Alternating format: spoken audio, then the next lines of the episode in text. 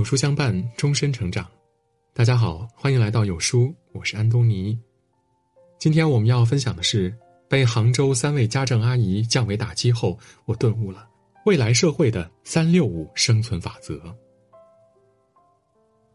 看到来自杭州的短视频博主蓝波丸分享的遇到三个家政阿姨的故事，让人大开眼界。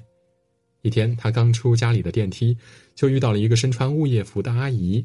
想着家里呢正好需要一个保洁阿姨，就问她接不接私活。阿姨呢爽快的答应了下来。合作一个月之后啊，有一天阿姨突然问他在这边租房多少钱，他才知道阿姨在这栋楼里面竟然有房子。这还不是最离谱的。有一天呢，他下楼逛街，路过对面的金店，发现那家金店的老板娘疑似呢就是那位保洁阿姨，堪称是家政阿姨中的女企业家。后来呢，他又请了一个烧饭的阿姨。有一天，阿姨做完饭之后啊，他邀请阿姨一起吃饭。阿姨一脸淡定的从包里掏出了一双自带的筷子。他心想，这阿姨还挺注重卫生的哈。定睛一看呢，筷子居然是纯银的，比他们家的餐桌四件套还贵呢。他就忍不住问阿姨家里是干嘛的，结果得知阿姨在杭州四个区有房。他不禁感叹，自己竟然被一个阿姨降维打击了。后来呢，因为他自己在卖货，就找了一个专门负责包快递的阿姨。和阿姨闲聊的过程中呢，他得知这位阿姨每月保底收入一万多的时候呢，七百多元一天。本职工资之外呢，阿姨平常还做钟点工，做线上店铺，目前在自学剪辑。每天正常下班之后，她都会去小区各个家里做钟点工、打扫卫生、包快递等等，一直到晚上凌晨两点才下班。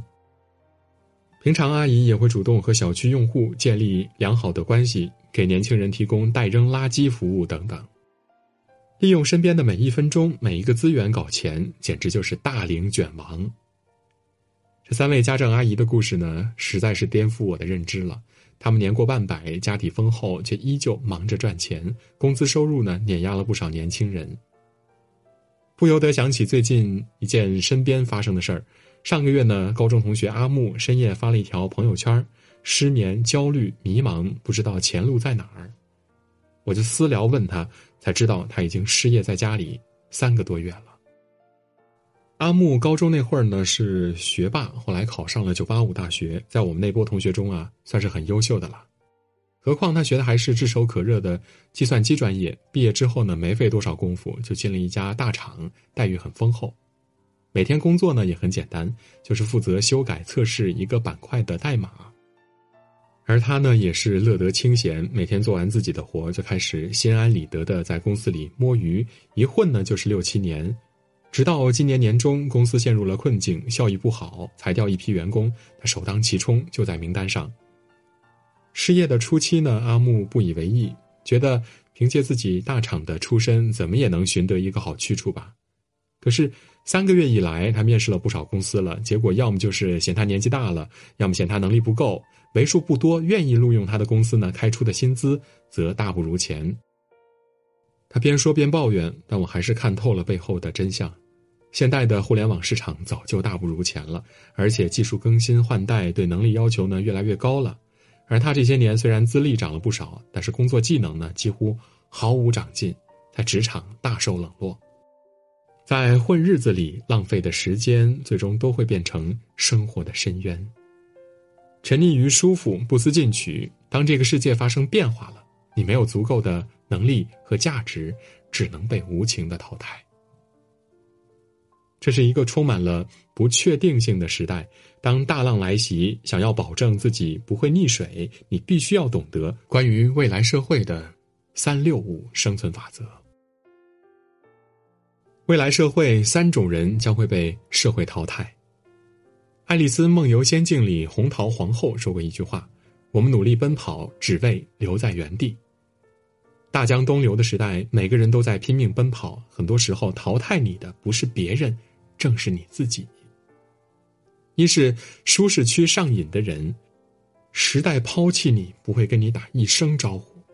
不管你身处哪个行业，都需要具备危机意识，让自己时刻保持在刀尖上起舞的警醒，别成为那只温水里的青蛙。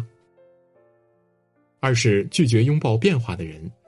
有句话说得好：“世界一直在变，不变的唯有变化本身。”当今社会呢，没有一种商业模式是长存的，没有一种竞争力是永恒的。物竞天择，适者生存。大浪淘沙中，那些固守自封、不肯接纳新鲜事物的人，注定会被社会淘汰的。三是职业上可有可无的人。心理学上呢，有一个慢马定律：偷懒的马，上一秒还在看不起卖力运货的另一匹马，为自己的小聪明沾沾自喜。下一秒就被主人送进了屠宰场，这告诉我们一点：如果你可有可无，没有实实在在的价值，那么就离淘汰不远了。所以，那些手里工作随便一个人都可以代替的人，一定要小心了。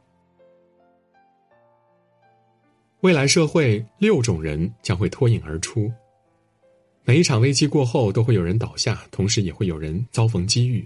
以下这六种人一定是历经大浪淘沙依旧屹立不倒的人。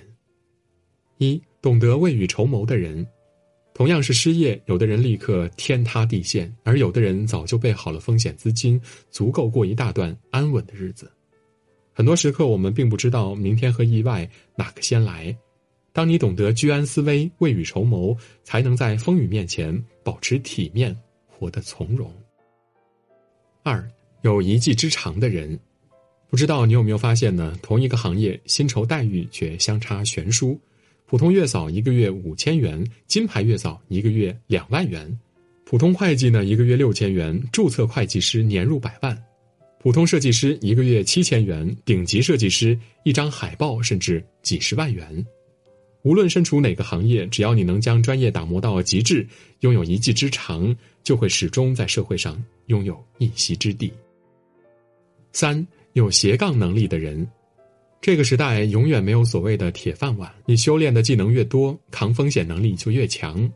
利用业余时间找到你擅长的领域，不断提升技能水平，才能让收入结构多样化。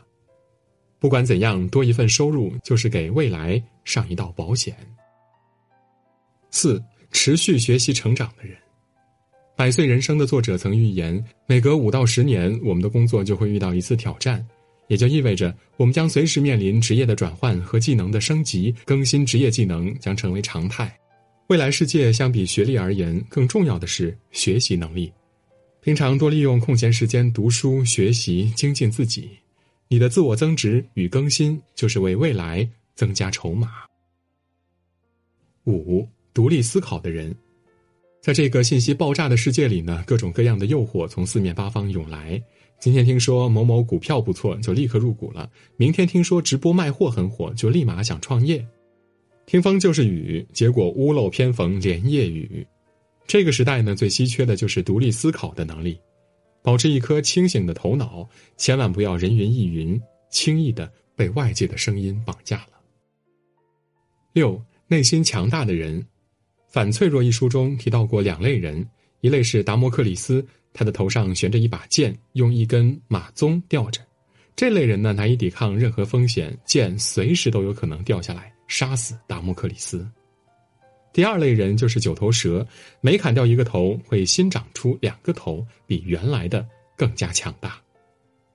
真正内心强大的人，早就把自己练成了九头蛇般的反脆弱体质，愈战愈强。请逼自己养成这五种思维方式。如今，一张文凭走天下，一个单位待一辈子，开个门面就赚钱的时代已经过去了。思想有多远，你就能走多远。不去改变脑袋，就无法改变口袋。跟朋友们分享新时代的几种底层思维，一定要逼自己养成。一空杯思维，每个人都像一只杯子，盛满了自己的想法。可想要学习新东西，就要空杯以对，腾出地方来承载。不管是工作还是生活，我们都要常怀一颗敬畏之心，时常放空自己，多吸收新的知识，才能不断成长蜕变。二破局思维，裸泳的时候活下来的只有两种人，要么是带了救生圈的，要么是火速能够找到救生圈的。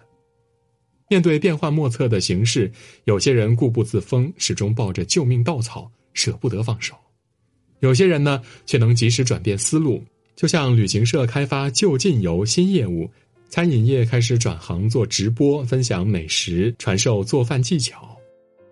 这就是所谓的破局思维。只有敢于打破现有的局面，才能让自己迭代升级，闯出一片新天地。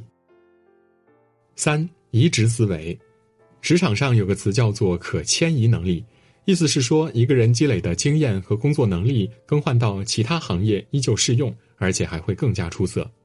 比如说董宇辉，从新东方的英语老师到东方甄选的王牌主播，实现了完美转型，就是因为他在当老师时所练就的底层能力迁移到直播中依旧适用。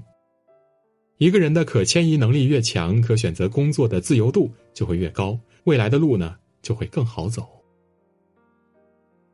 四深井思维，挖一口水井，前三十米、六十米、一百二十米都可能看不到水源，但或许在第一百二十一米的时候就能看到一条涌动的地下河流。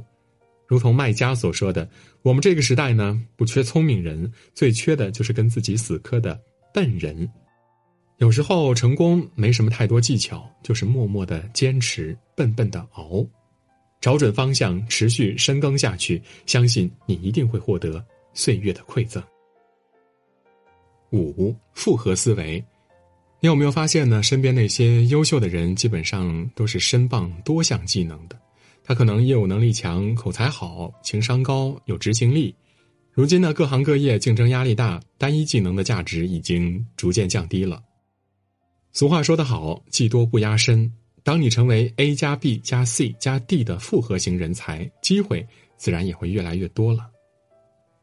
最后分享给大家一段我很喜欢的话：我不断提醒自己，要在阳光灿烂的日子修屋顶，不要等到下大雨去修屋顶。真的遇到大风大雨的时候，先躲一躲再说。时代的浪潮打来，我们每个人都被裹挟向前，谁也没有办法独善其身。